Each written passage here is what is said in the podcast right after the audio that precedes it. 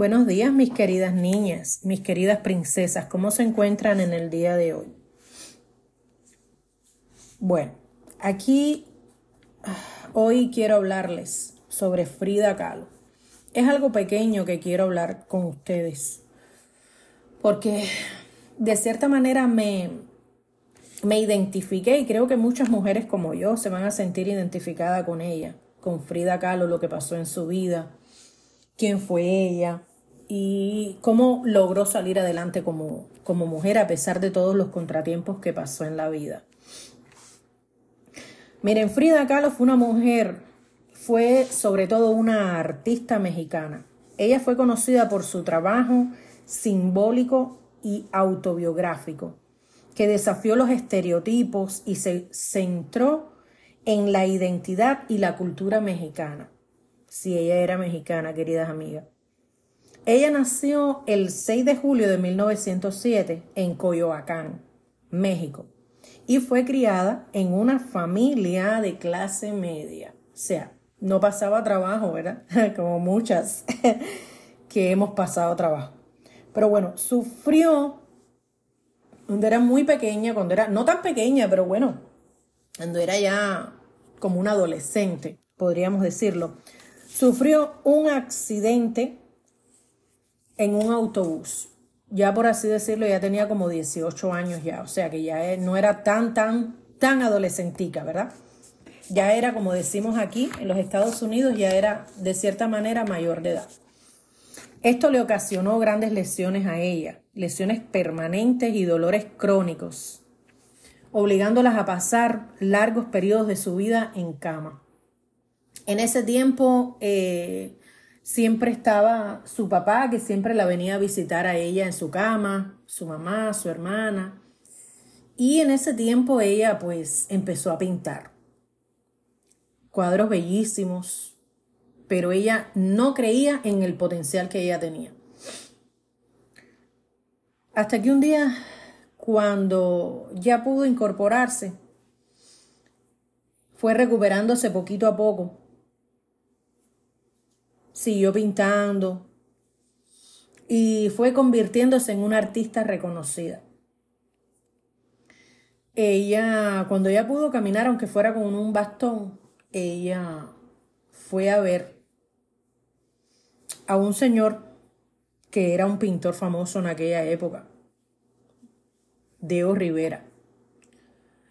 Y ella siempre lo veía, ¿ve? Cuando era chiquita, ella siempre iba a verlo escondida. Y eh, este Diego Vera, pues, pintaba muchos cuadros, muy bellos cuadros también, y ella veía cómo él pintaba, a la vez que tenía relaciones, por así decirlo, con las mujeres a las que pintaba, ¿no? Pero ella le encantaba aquella forma de pintar que tenía Diego Vera, porque expresaba sus sentimientos y expresaba, creo que los sentimientos políticos, patrióticos que tenía Diego Vera en aquel entonces, y lo plasmaba. Y también, bueno, pintaba otras cosas Diego Vera cuando venía el gobierno y también le pedía pinturas y esas cosas pero a ella le encantaba la forma de pintar de Diego. Y un viaje, ya cuando ella pudo caminar, pues ella le pidió a Diego que examinara sus pinturas y que le diera realmente eh, su pensar con respecto a las pinturas. Diego se le queda mirando y le dice, cuando, cuando tú seas famosa, pues entonces ven y yo te daré. Y él dijo, no, yo necesito que seas tú quien me dé a mí el toque final para yo decidir, porque yo necesito sacar adelante a mis padres. Y yo necesito que tú me des tu voto, tu, tu mirada con respecto a mi pintura. Y le dijo, yo te voy a dejar estas pinturas acá. Y en, cuando él se iba del museo donde él pintaba, las pinturas de ellas habían quedado así a un, ladito, a un ladito y él se queda mirando así las pinturas de, de Frida Kahlo y se queda mirando penetrante, penetrante, se queda mirando y se da cuenta de que ella es una inmensa artista que había que eh, lograr explotar. Y va a ver a Frida Kahlo. Y le dice que sus pinturas eran muy bellas, que sus pinturas eh, exactamente tenían un toque especial. Y estaba bien. Las obras de Frida Kahlo se fueron convirtiendo muy reconocidas. A menudo sus obras se centraban en la experiencia personal que ella había tenido. Ella, con las imágenes de su vida, los arrebatos, la cultura mexicana y los sufrimientos, sus obras llegaban a reflejar el dolor físico y emocional que esta mujer sintió y sentía en su alma a lo largo de su vida. Ella logró tener una relación con este Diego Rivera. Ellos tenían una relación abierta, pero ella se llegó a enamorar de este hombre y este hombre de ella. Pero este hombre era eh, un hombre, era mucho mayor que ella. Y, como ya digo, le gustaba eh, tener relaciones con otras mujeres. Y en una de esas, eh, ellos se logran casar. Se conocieron en el año 1927 y en el 1929 se casaron. A pesar de su amor apasionado, su relación siempre estaba plagada de problemas. ¿Por qué? Porque, como ya les he dicho, Diego era un infiel y tuvo muchas relaciones extramatrimoniales, incluyendo una con la hermana de Frida. Que cuando aquello llegó y Frida se enteró, que Frida se enteró de varias relaciones que él tuvo, pero bueno, ella siempre lo llegó a perdonar. Pero cuando se enteró de esta relación que tuvo con la hermana de Frida, pues ahí realmente se terminó la relación. Ella también tuvo algunas aventuras. Ellos se separaban, se volvían a juntar,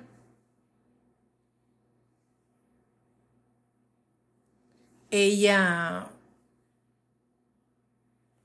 a pesar de todo lo que pasó, mis queridas niñas, fue una gran artista visionaria, fascinando a todos por igual.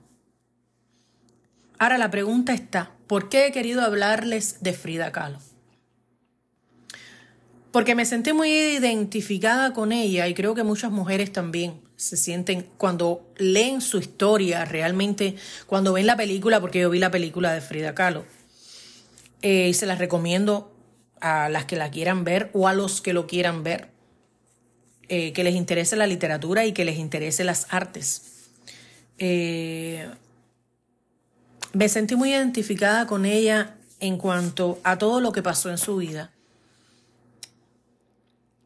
Desde, desde muy jovencita cuando llegó lo del accidente, que ya no pudo eh, seguir estudiando, que ya no pudo seguir buscando,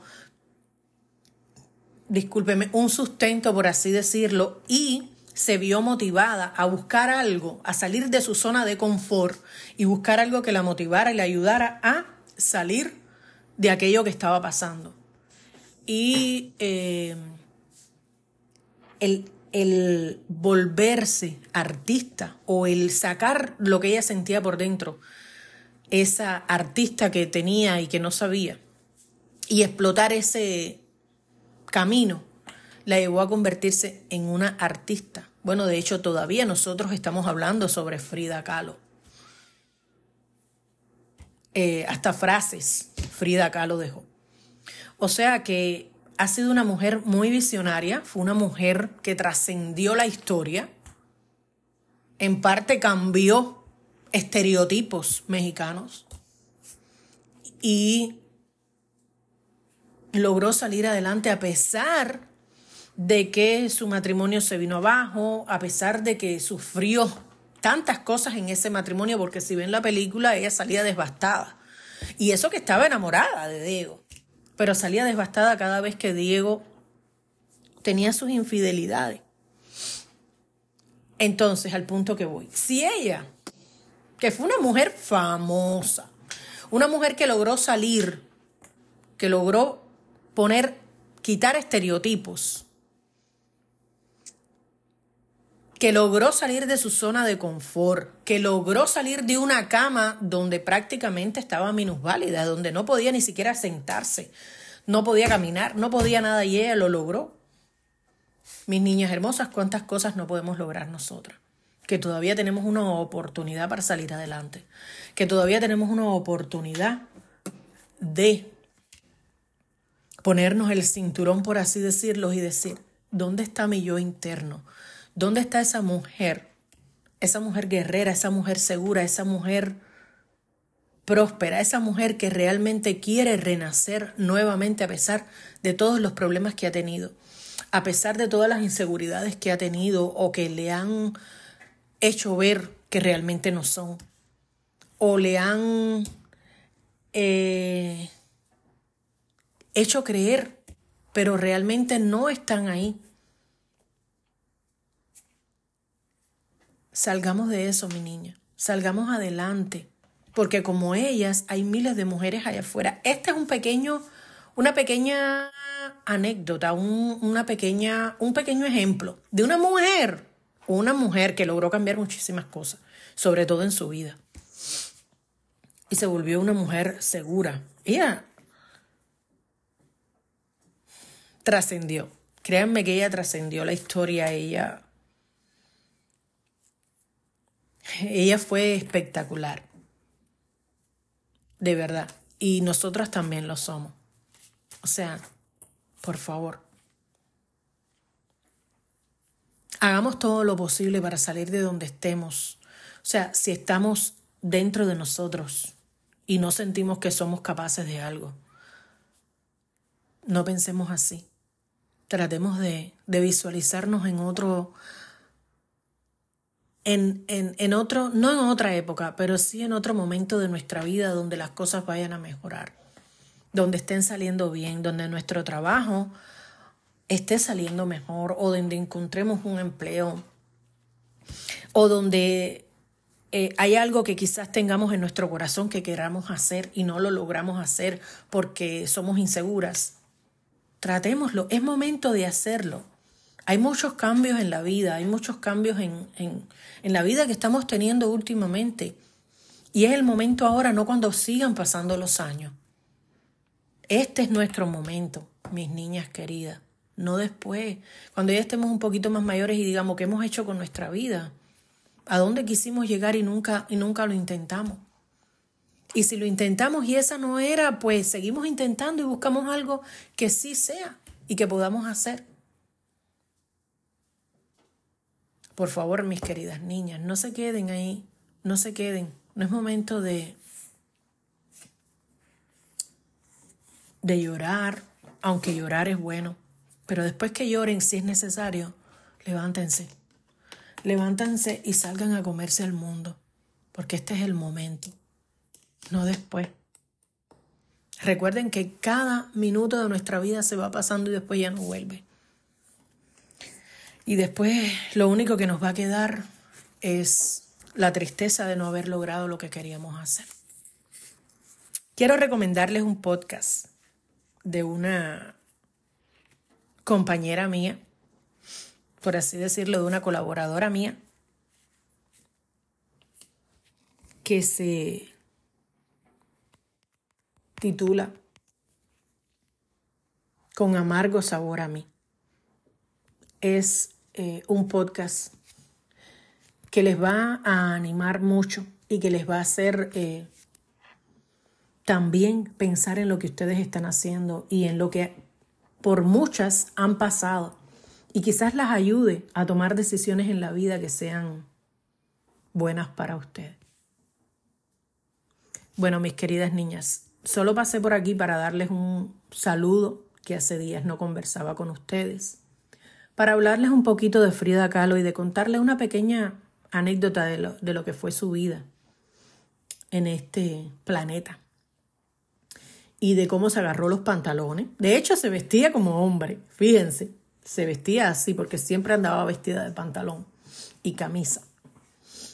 Pero es una mujer de armas tomar, o fue una mujer de armas tomar. Créanme. Y por eso quise traerles este pequeño ejemplo de ella. Como hay muchas mujeres, muchas, muchas, muchas, muchas mujeres que han tenido que ponerse sus pantalones y han tenido que salir adelante. Siendo guerreras, siendo quizás esposas, madres, hijas, solteras, pero han tenido que ponerse sus pantalones y salir adelante. Y han triunfado en la vida.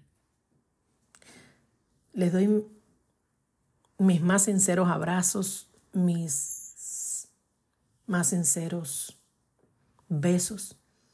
Y les deseo todas las cosas buenas del mundo para ustedes, mis queridas princesas. Recuerden, recuerden siempre que una mujer segura y feliz podrá siempre construir su imperio. No se los digo en broma, créanme. Se los digo en serio. Un saludo a todas y muchas bendiciones. Pronto estaremos con el episodio número 29. Vamos a tratar de volver a hablar sobre la psicología masculina. He visto que tanto a hombres como mujeres les ha gustado este tema. Vamos a ver de qué, de qué manera lo voy a, a poder conversar con ustedes para no tener que volver a repetir lo mismo. Vamos a ver a ver de qué manera podemos seguir hablando. Pero por el momento, les deseo a todas muchísimas bendiciones. Feliz día, mis queridas niñas. Un beso para todas. Hasta pronto.